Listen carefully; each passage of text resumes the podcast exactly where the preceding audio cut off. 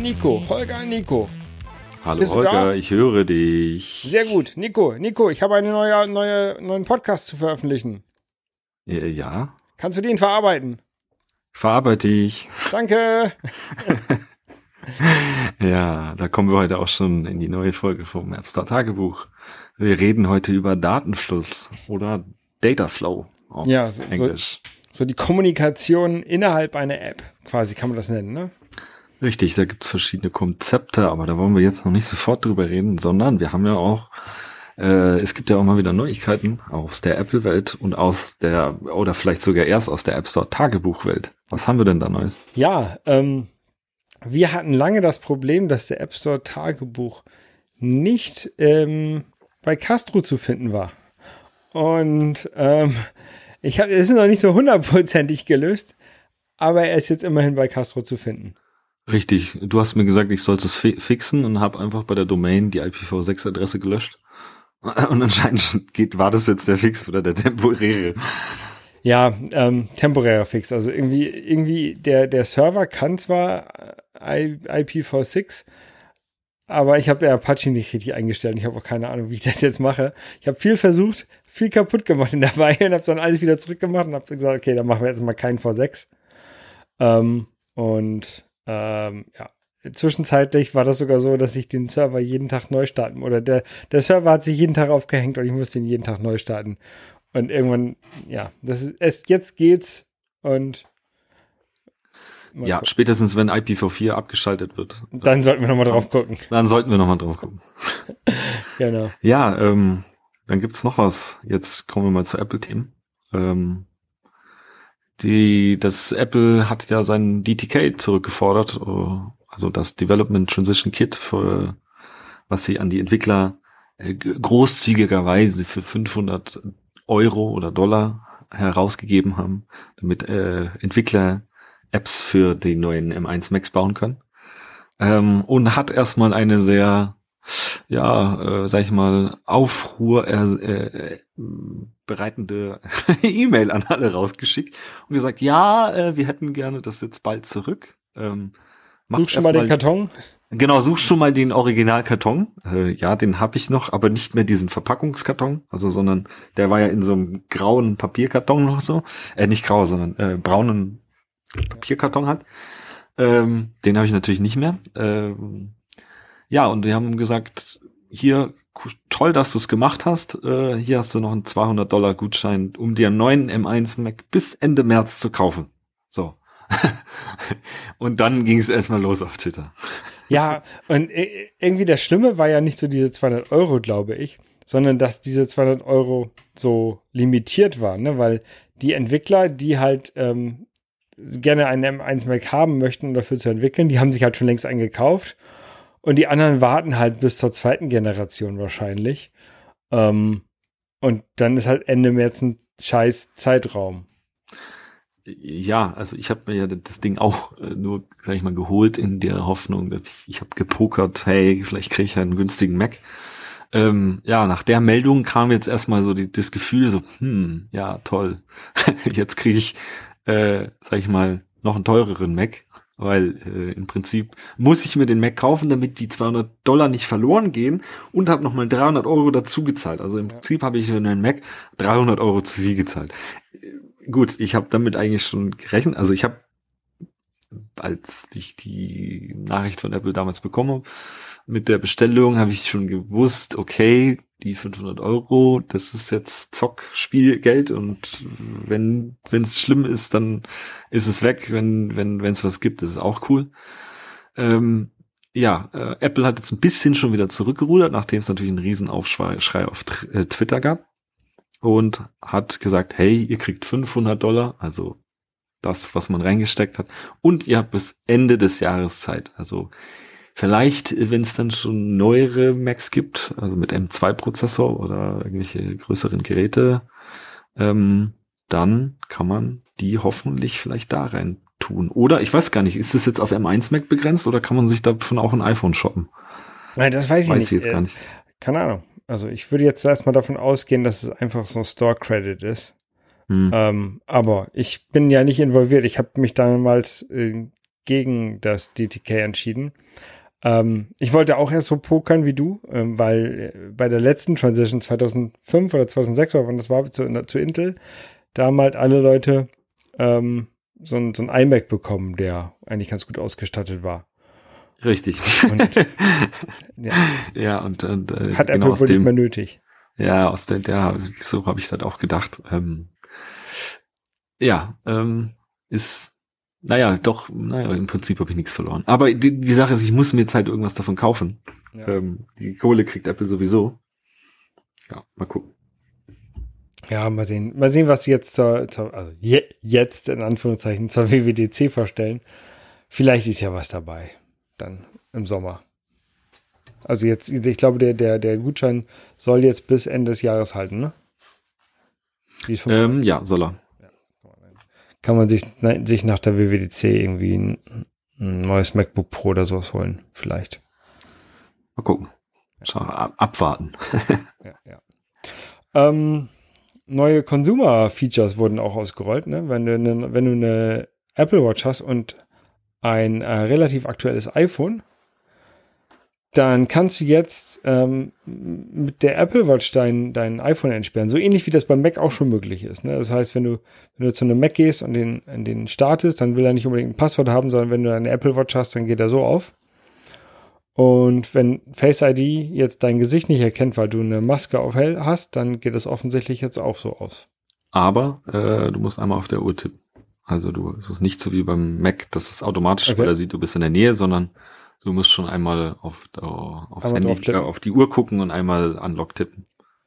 Was, ja, ganz cool. Ich weiß nicht, ob es schneller geht, äh, den, den Passcode einzugeben.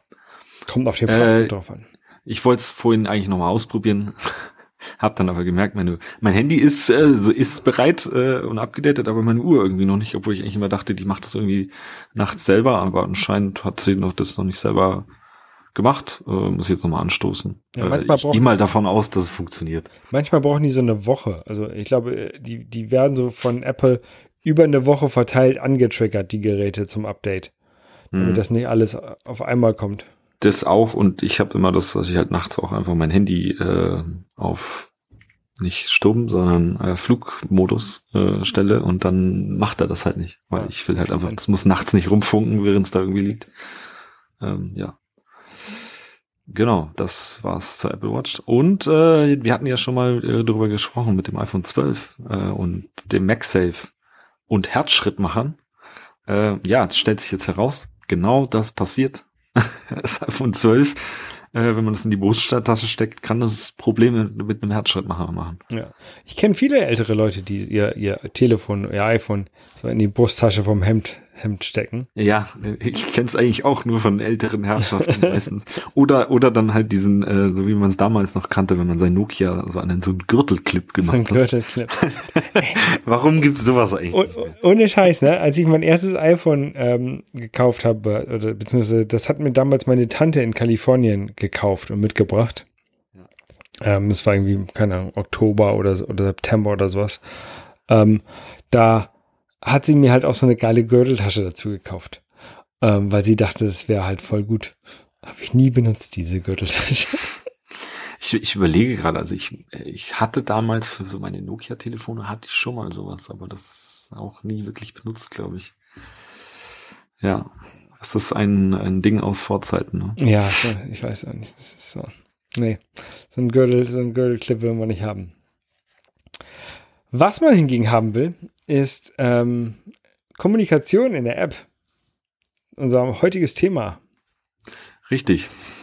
Also, ähm, man. Komm, kommen wir erstmal, kommen wir, wir haben ja letztes Mal darüber überlegt, was machen wir denn? Wie, äh, was ist denn unser nächstes Thema? Und da hast du gesagt, hey, lass uns doch mal über, weiß ich nicht, Datenflow in der App reden mit Delegate und Closures. Und dann habe ich gleich gesagt, halt, oh nein! Halt, stopp!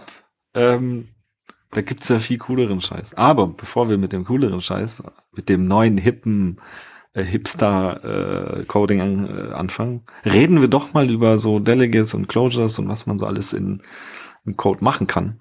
Ähm, weil davon wissen sollte man auf jeden Fall und benutzen kann man sie auch immer noch. Das ist ja nicht verkehrt, aber es gibt halt auch schon modernere Sachen, die, genau. die wir dann auch noch reden. Genau, also das, das Problem ähm, äh, stellte sich mir das erste Mal vor, keine Ahnung, vier, fünf Jahren. Ähm, als, also ganz früh, als ich angefangen habe, fürs iPhone zu programmieren, habe ich halt alles in den View-Controller reingeschrieben. Ne? Alles, was die App gemacht hat, war halt in einem View-Controller drin und das ging einfach so ab und ähm, verschiedene Funktionen wurden aufgerufen und es war so, so, so Aussehen von der App und Funktion von der App war nicht getrennt. Dann habe ich irgendwann äh, gelesen irgendwo, man sollte das trennen, weil das gehört sich so. Der View-Controller soll eigentlich nur das machen, was zum, zum Darstellen der Daten da ist und die Datenverarbeitung sollen halt irgendwo anders passieren. Da habe ich gedacht, okay, das klingt ja sehr gut. Aber wie, wie macht man das denn, dass der View-Controller dann auch mitbekommt, dass, sich da, dass da neue Daten da sind oder ähm, wie stößt er denn diese Datenverarbeitung an? Und da kamen halt diese Delegates ins Spiel. Man, man delegiert an einen anderen Teil der App eine Aufgabe ab. Ne? Also zum Beispiel kann er, man macht einen Taschenrechner, der, der, Taschenrechner hat halt ein Eingabefeld und ein, ein, Darstellfeld, aber die Rechnung, die geht dann woanders. Dann sagt man, okay, hier lieber ähm, berechnen Teil, rechnen wir mal aus 3 plus 5 und gib mir mal bitte das Ergebnis zurück. Ne? Und das, das macht man halt über Delegates.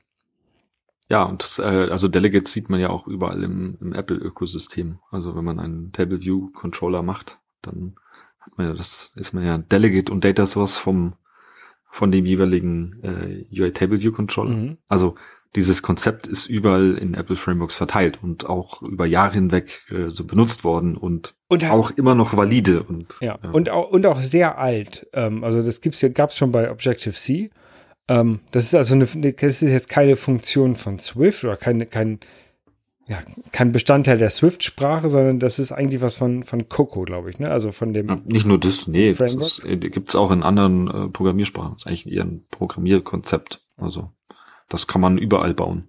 Okay. Ähm, ja, was ähm, auf jeden Fall Delegates äh, wichtiges, wichtiges Ding. Ähm, Genauso wie Closures. Ähm, weil, was sind denn Closures, Holger? Ja, Closures, ich will nicht sagen sowas ähnliches, aber Closures, da, da ruft man eine Funktion auf, ähm, wo auch immer diese Funktion liegt, und sagt dann aber dem Programm, wenn du fertig bist mit der Funktion, dann mache ich hier an dieser, genau an dieser Stelle weiter, ne? Sag mir mal Bescheid, dann mache ich hier weiter. So, so in der ja, stelle ich mir das mal vor. Sozusagen, also eine Closure, in, in Swift heißt es Closures, in anderen Sprachen heißt es Callback, also im Prinzip äh, ich rufe irgendwo an und ich krieg einen Rückruf dann. So, so wenn Wenn's ich sag jetzt hier, äh, weiß ich nicht, äh, langgehender Async äh, Server Call, äh, hol mir bitte Bild, Bild lädt runter, ich krieg einen Rückruf, der sagt, hey, Bild ist da, hier, zeig's an. Genau. Also das ist so das Konzept dahinter. Und das im Prinzip kann man was selber, was man mit Delegate, Delegates baut, auch mit Closures bauen. Ähm, hängt immer vom von, davon ab, wie man, wie man es am liebsten mag und wo es an welcher Stelle irgendwie Sinn macht. Ähm, ja, da gibt's auf jeden Fall dann, wenn man gerade mit äh, seinem Model oder View-Model-Code mit seinem View-Controller redet und sozusagen so eine Verknüpfung schafft von mit Closures oder Delegates, muss man darauf achten, äh, dass man keine Retain-Cycles baut. Ähm, weißt du denn, was das ist, Holger? Nee, habe ich noch nie gehört. Also Retain-Cycles ist so kennst ja po äh, Pointer in Programmiersprachen. Also ein Objekt zeigt auf ein anderes. Und was du mit so einem äh, Delegate oder mit einer Closure produzieren kannst, ist, dass zwei Objekte auf sich gegenseitig zeigen. Also quasi so eine Endlosschleife. Genau, und das ist ein, ein Teufelskreis. Ja, genau, also davon kriegst du Memory Leaks, das heißt, ähm, du baust Speicher auf, der wird aber nicht mehr abgebaut. Also angenommen, du gehst jetzt in deinen View rein, also du drückst irgendwo auf ein Table View, drückst auf ein View, Du, äh, in deinem Navigation Controller gehst du einen Schritt weiter, der zeigt irgendwas an, dann gehst du zurück. So, und dann äh, ist zwar dein der View Controller weg, äh, für dich als User, du siehst sie nicht mehr, aber im Speicher wird er weiterhin gehalten, weil zwei Pfeile auf sich zeigen und sagen, ey, nee, äh, ich brauche den und der andere sagt, ich brauche den und die wissen, die können nicht mehr sagen, ey, ähm, wir sind fertig, wir können aufhören. Und da ist es wichtig, dass man ähm, zum Beispiel ein Delegate, wenn man das als Property in seinem äh, View Model oder Model oder sonst irgendwo hat, ähm, dass der als weak de deklariert wird. Also dass das sozusagen eine weak reference wird Mhm. und äh, die dem sozusagen dem der, der Programmiersprache sagt, okay, oder äh, dem ich ich depende nicht so hart drauf, du kannst mich wegschmeißen, wenn die anderen Pointer alle weg sind. Ja. Ähm, genau, das ist dann das, wie sozusagen den Views und der un- drunter basierende Model Code wieder abgebaut werden, wenn du aus deinem View rausgehst. Mhm. Und dasselbe musst du halt auch mit, mit Closures machen. Also wenn du von deiner Closure wieder auf Self zugreifst, musst du auch gucken, dass du das einen äh, Weak Self oder Unknown Self machst, um diese Retain Cycles zu brechen. Okay. Mache ich nicht, Ja. glaube ich. Ja, gut, äh, äh, mach, es funktioniert ja auch meistens und die Geräte haben schon meistens so viel Speicher. Äh, kann halt nur sein, wenn du speicherintensive Dinge machst und immer wieder, dann kommst du halt irgendwann in einen äh, sozusagen äh, State, wo du dann auf einmal dein RAM ausge aufgebraucht ist und das System sagt, hey, ähm, ich schieß dich jetzt ab, weil du mir zu viel Speicher verbrauchst. Ja. In kleinen Applikationen wahrscheinlich Wahrscheinlich nicht, aber nicht schaffbar, aber man sollte beim Programmieren schon drauf achten, weil ich habe das zum Beispiel auch in, in meinem in so einem Open Source Projekt, was ich gemacht habe, äh, wo ich auch Bilder und Videos anzeige, die dann halt schon mal irgendwie auf einmal so 100, 100 Megabyte mehr in den Speicher reinlegen. Mhm. Und wenn da ein Retain Cycle passiert, dann hast du dann auf einmal nach einer, weiß ich nicht, Viertelstunde, 20 Minuten äh, Benutzen der App auf einmal irgendwie 1,5 Gigabyte an Speicher, äh, die du belegst. Und du dich wunderst so, hm, ja, jetzt habe ich die Retain Cycles alle gebrochen, dann bin ich bei 60, 70 Megabyte so konstant. Du siehst es mal kurz hochgehen, wieder runter, hoch, runter, hoch, runter. Aber wenn du, das ist auch immer ein schöner, schöner, schönes Ding, wie man das eigentlich herausfinden kann, wenn du deinen ähm, in Xcode gibt's ja, wenn du die laufende App hast, immer den Speicherauslastung und Prozessorauslastung und so weiter. Ähm, da kann man auch immer gucken, da siehst du ja immer, wie, ob der Speicher nach oben geht, ob der auch irgendwie wieder abbaut, wenn du in so ein View reingehst, wieder rausgehst, rein, raus, rein, raus und so weiter. ja, da sollte Siehst du wieder ja? zurückfallen. Ja, sollte wieder zurückfallen auf, weiß ich nicht, lass es 80 Megabyte vorher gewesen sein, dann gehst du auf 85 hoch und dann gehst du wieder raus und bist bei 80. Wenn du da aber bei 85 bleibst, dann so könnte das ein Indikator sein, so, hm, okay, ähm, sollte man vielleicht was machen. Ähm, Das könnte sein, warum meine Photosort-App ab und zu mal crasht. Das könnte sein. Ah, da läufst du in äh, da vielleicht rein. Lass mal gucken. Mal gucken. Gibt's auch äh, schöne Tools, um das zu debuggen? Ähm, von, na, wie heißt der Kram jetzt? Ähm, die Instruments in Mhm. Xcode. Die können, da gibt's ein Memory, Memory Leak Tool, die können dann sowas entdecken. Und geht auch noch nicht nur mit Instruments, sondern mit dem neuen Memory Graph, den es, glaube ich, seit iOS 12 oder 13 in Xcode gibt. Ah, viel zu neu für mich. Sowas gucke ich mir gar nicht erst an. Ja. Das muss erst Nee, noch ein bisschen aber- durchhängen. Äh, auf jeden Fall äh, wichtig darauf zu achten, weil es einfach Ja. zu Problemen führen kann, die man dann, wo man dann nicht mehr weiß, was Sache ist. Ja, genau, das sind auch jetzt die zwei Dinge, die man altbewährt gemacht hat, um seine App und sein, also sozusagen seinen äh, Model-Code mit dem View-Code zu verbinden und abzudaten. Aber da gibt's ja jetzt was ganz, ganz Neues. Naja, ganz, ganz Neues, auch wieder übertrieben, aber seit iOS 13 und das nennt sich Combine. Sagt dir Combine was, Holger? Nee. Also ich habe ich, ich hab heute, du hast gesagt, ich soll mir das unbedingt an, an, angucken. Äh, da reden wir heute drüber. Ähm, ich habe da reingelesen. Ähm, aber ich habe vorher habe ich davon noch nie gehört. Okay, dann hast du aber doch schon mal von reaktiver oder reactive Programming gehört. ich habe oder? schon mal gehört, dass es Reactive Programming gibt, ja. Also, ja. Okay. Kannst du dir eine Wunderung darunter Reactive Na vorstellen? Native und, und ja. also ja, ja, das sind ja so auf jeden Fall die hippen Sachen, die man immer so aus der Entwickler-Community, hey, alles muss reactive sein. Und, Ja, also, also was ich halt davon, was, wie ich das jetzt verstanden habe, ist, ähm,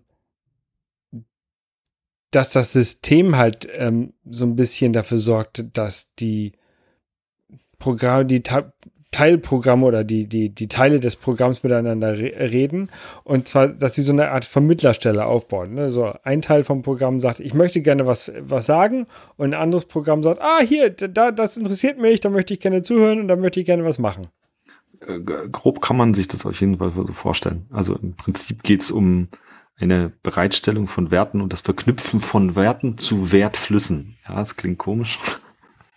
Aber ja, es ist im prinzipiell kümmerst du dich nicht mehr darum, wie dieses ganze, ich connecte mich mit irgendwie, weiß ich nicht, Delegate, Closure, Setup und sonst irgendwas, sondern im, also ein elementares Konzept in Combine sind Publisher und Subscriber. Und mhm. wie das schon sagt, Publisher veröffentlicht Werte und ein Subscriber abonniert Werte. Also quasi, wenn, wenn wir bei unserem Beispiel von dem, von dem Taschenrechner bleiben, dann muss ich, muss ich gar nicht mehr sagen, dass diese Taschenrechner UI, die soll bitte dieses, dieses Rechenelement benutzen, um die Sachen auszurechnen, sondern sagt einfach hier, ich bin die Taschenrechner UI, du gibst was ein und der, der announced halt, was er eingegeben hat. Und im, im Hintergrund ist halt so eine Rechner-UI, die hört auf alles, was eingegeben wird und sagt dann irgendwann, ey, ich habe ich hab ein Ergebnis. Und die Taschenrechner-UI hört wieder auf das Ergebnis und zeigt es an.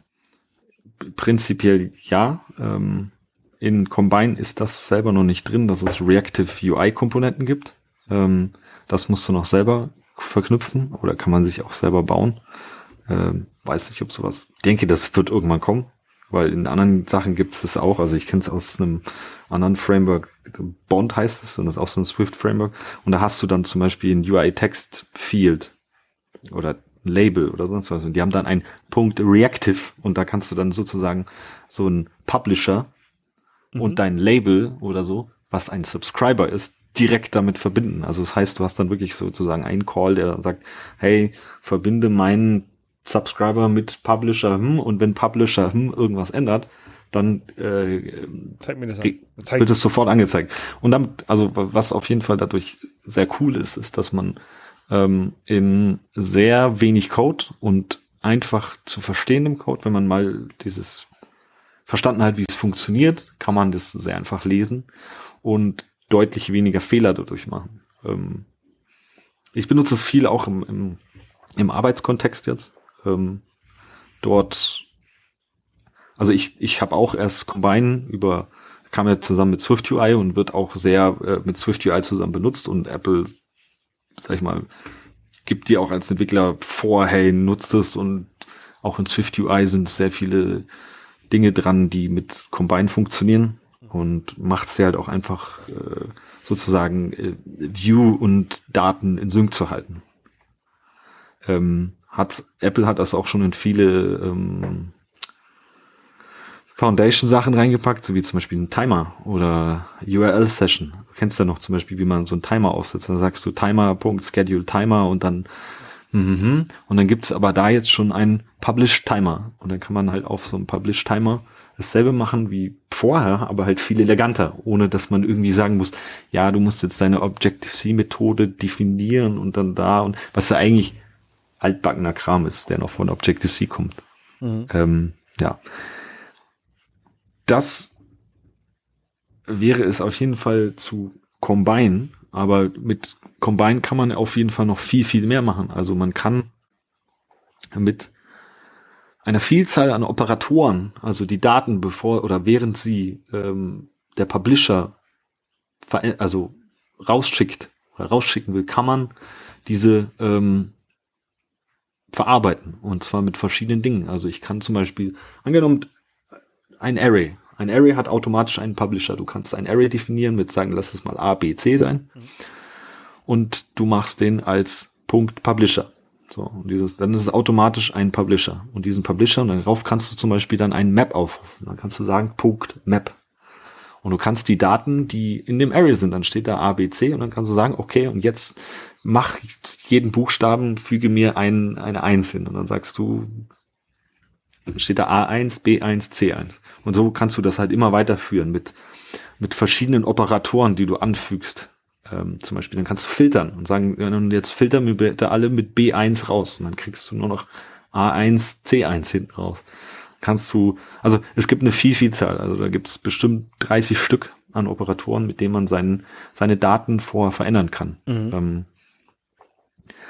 äh, in so einem einfachen Beispiel wie jetzt mit mit äh, Strings oder so ist es natürlich, denkt man sich immer so, hm, wie brauche ich das jetzt?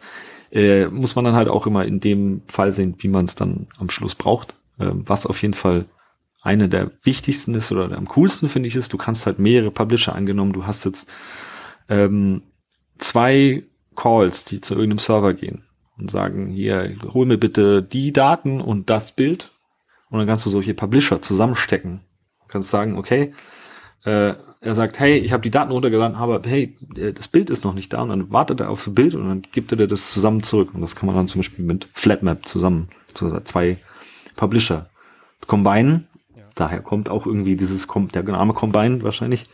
Äh, und äh, dann an deine UI zurückgeben. Das ist voll praktisch. Also, äh, ja. Ja, muss hätte, hätte ich mal vorher wissen sollen, bevor ich meine, meine neuen, neue App da gebastelt habe. Ja, genau. Und im Prinzip, was man mit Combine baut, ist halt so eine, so ein Pipeline, ja. Durch die Werte fließen. Ja. Und diese Werte fließen direkt sozusagen an eine UI und du musst dich nicht drum kümmern. Und am Ende so dieser Pipeline steht dann halt eine Sync, also das heißt deutsch Senke, äh, die dann den ermittelten Wert final dir weitergibt und du hängst ihn dann an den UI und äh, hast dann sozusagen Kannst die Wahrheit bei dir stehen. Ja. Ja, also wenn, wenn ich mir überlege, was ich vorher mit ähm, Delegates und mit Closures für Monstren teilweise geschaffen habe, ähm, da klingt das, auch wenn das jetzt auf den ersten Blick, und das ist ja häufig so bei, bei Sachen, die man neu lernt, ähm, sehr überwältigend ist, ähm, klingt das so, als könnte man damit viel, viel saubere Sachen schreiben. Auf jeden Fall.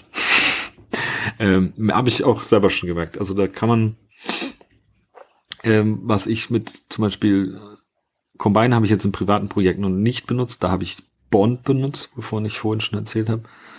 Du kannst halt wirklich, ähm, was ich zum Beispiel gemacht habe, ist, dass du einen einen Slider, der etwas verändert, einen String verändert und direkt in ein ähm, Textfeld reinmacht. Also ich konnte den Slider ziehen und im Textfeld hat sich der Text verändert. Mhm. Du konntest das sozusagen wirklich mit einer Zeile verbinden. Und das ist dann halt schon, da in, mit anderen Systemen brauchst du halt bestimmt sechs, sieben Zeilen, Methoden, sonst irgendwas, Verbindungen.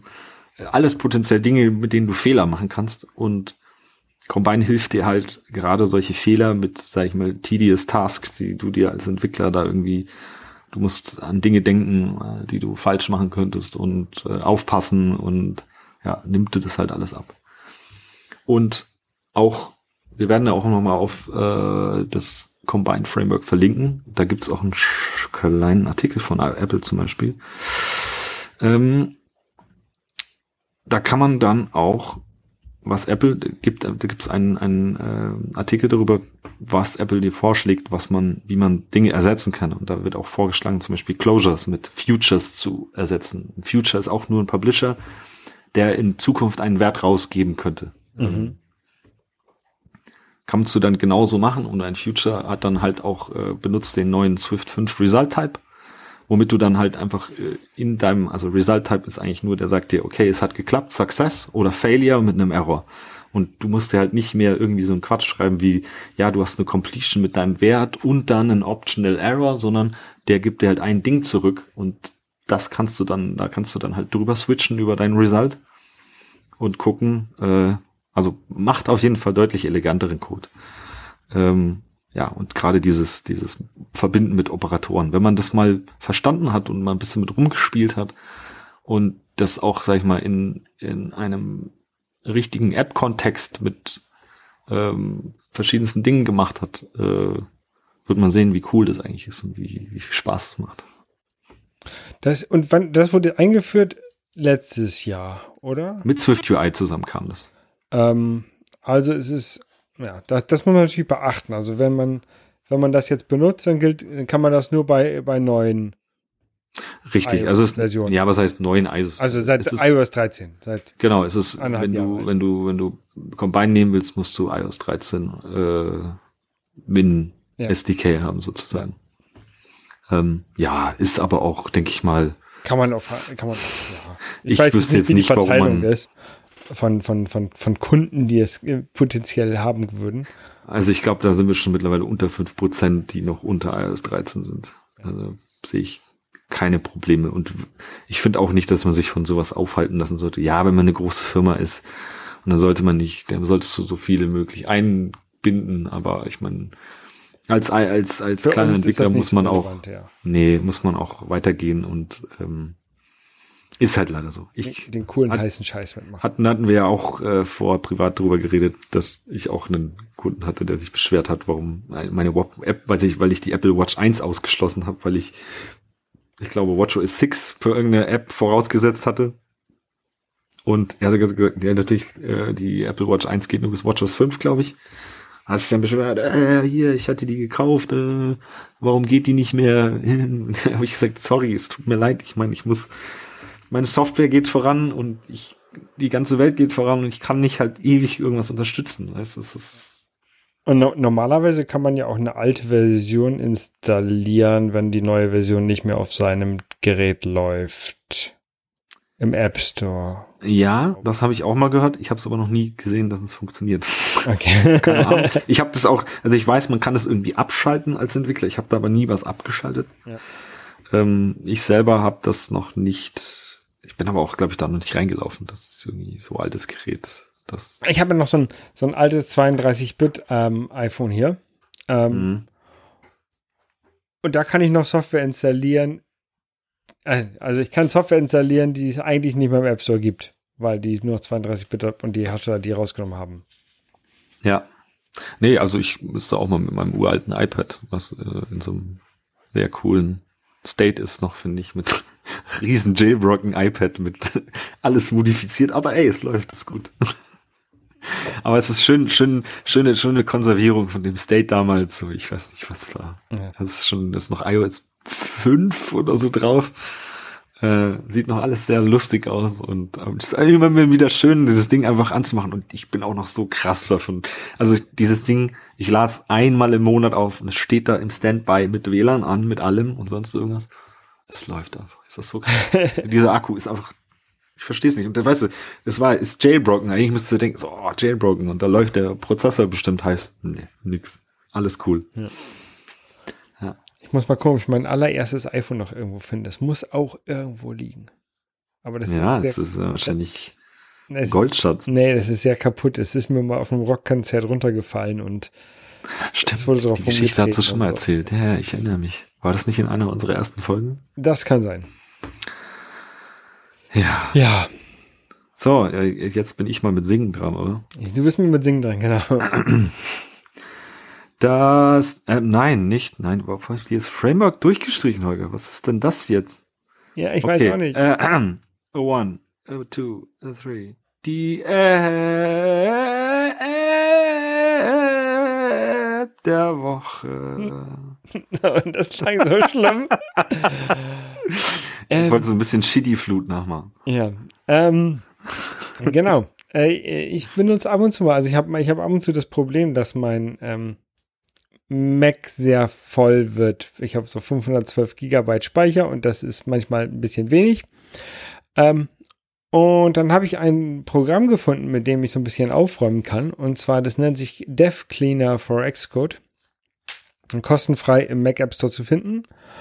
Ähm, und das, dem muss man Zugriff geben auf seinen Developer Folder.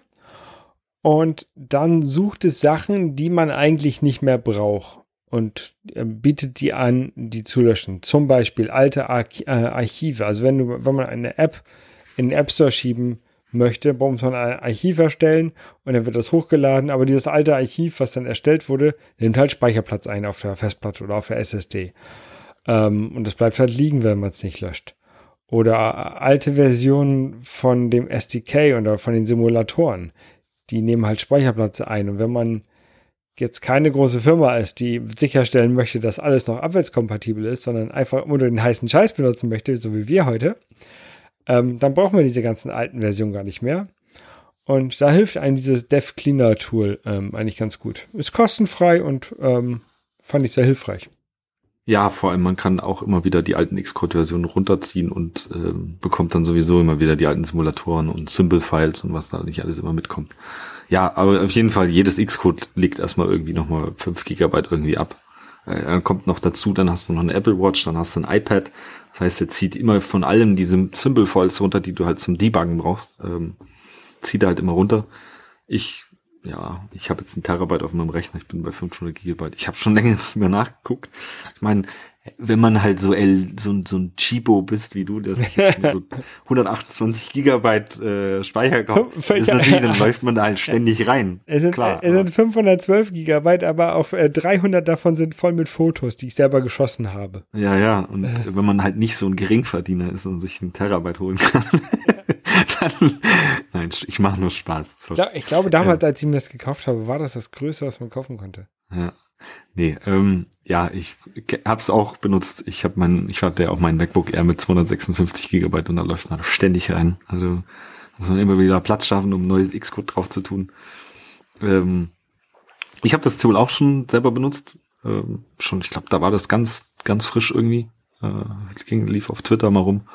Hab das auch runtergeladen, habe auch das im Firmenchat geshared, äh, geshared, geshared. äh, fand's ganz cool. Und äh, dann habe ich das aber jetzt vorhin hier gesehen und ich habe nämlich letztens daran gedacht, äh, ein Arbeitskollege hat nämlich auch was geschickt. Und zwar auf der Speicherverwaltung von Abixer ist das nämlich bei, bei ähm, macOS mit drin. Also auch eine Developer-Option. Da musst du mir jetzt sagen, ich bin noch nicht auf Bixer. Ich weiß, da ist auf jeden Fall was drin, dass man äh, Symbol-Files und so weiter löschen kann. Ähm, genau, das heißt Storage Management. Das Tool, die haben wir jetzt auf Englisch. Auf Englisch, ja. Ähm, und das hat dann auch so ein, so ein Developer, also das ist so ein normal, links und rechts ist da was und auf der linken Seite kann man halt auch Developer auswählen. Und dann sagt er ja auch Xcode Cache, Project Build and Data in Indexes mhm. ähm, und dann iOS 14.4 und iOS 14.3 habe ich jeweils hier noch drin. Okay, ja, also da haben sie auch schon, sag ich mal, die haben gesehen, aha, da besteht Bedarf für und warum nicht das gleiche ins System mit einbauen, macht auf jeden Fall Sinn. Ich glaube, der Dev Cleaner kann noch zwei, drei Sachen mehr. Äh, auf jeden Fall anschauenswert. Ihr findet den Link in den Show Notes. Ganz genau. Und damit sind wir am Ende des, des heutigen Eintrages im Tagebuch. Äh, ja, das ist ja fast gar nicht zu glauben. Nach 37 Minuten und drei Sekunden. und ja, ähm, wie immer, wenn ihr, wenn ihr Themenvorschläge habt, wenn ihr Fragen habt, schickt uns die gerne per Twitter, per Voice Message, per E-Mail, per, ihr findet schon irgendwie einen Weg. Brieftaube. Brieftaube. Morst uns die hier. Faxen. Macht, macht hier so Rauchzeichen. Ähm, Dosentelefon ist auch immer sehr beliebt. Ja, ja. Ähm, wir freuen uns immer auf Anmerkungen und, und, und Hinweise und ähm, ja, vielen lieben Dank. Genau, und ähm, was wir das nächste Mal machen, das wissen wir, glaube ich, noch nicht. Aber ich denke mal, wir werden mal mehr so ein bisschen über Programmierthemen reden. Ähm, wir haben ja jetzt immer schon sehr high-level über App-Entwicklung geredet. Ähm, ja, ein bisschen ja, das ist jetzt auch gehen, ja. mit, mit Combine, es, bedeutet halt auch leider immer für mich ein bisschen äh, Vorarbeit ähm, mit Recherche, auch wenn ich jetzt Combine selber benutze. Ich möchte ja nicht wie der letzte Trottel dastehen und hier Quatsch erzählen. Deswegen musste ich mich jetzt auch schon ein bisschen im Vorhinein äh, nochmal tiefergehend beschäftigen. Ähm, da habe ich ja auf äh, Ray Wenderlich, ähm, kennt man ja bestimmt, äh, nochmal einen kompletten Videokurs reingezogen, um mir nochmal ein bisschen mehr Combine Background Wissen reinzuziehen.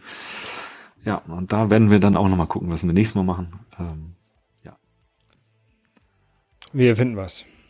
Richtig. Und dann sagen wir Tschüss. Ciao.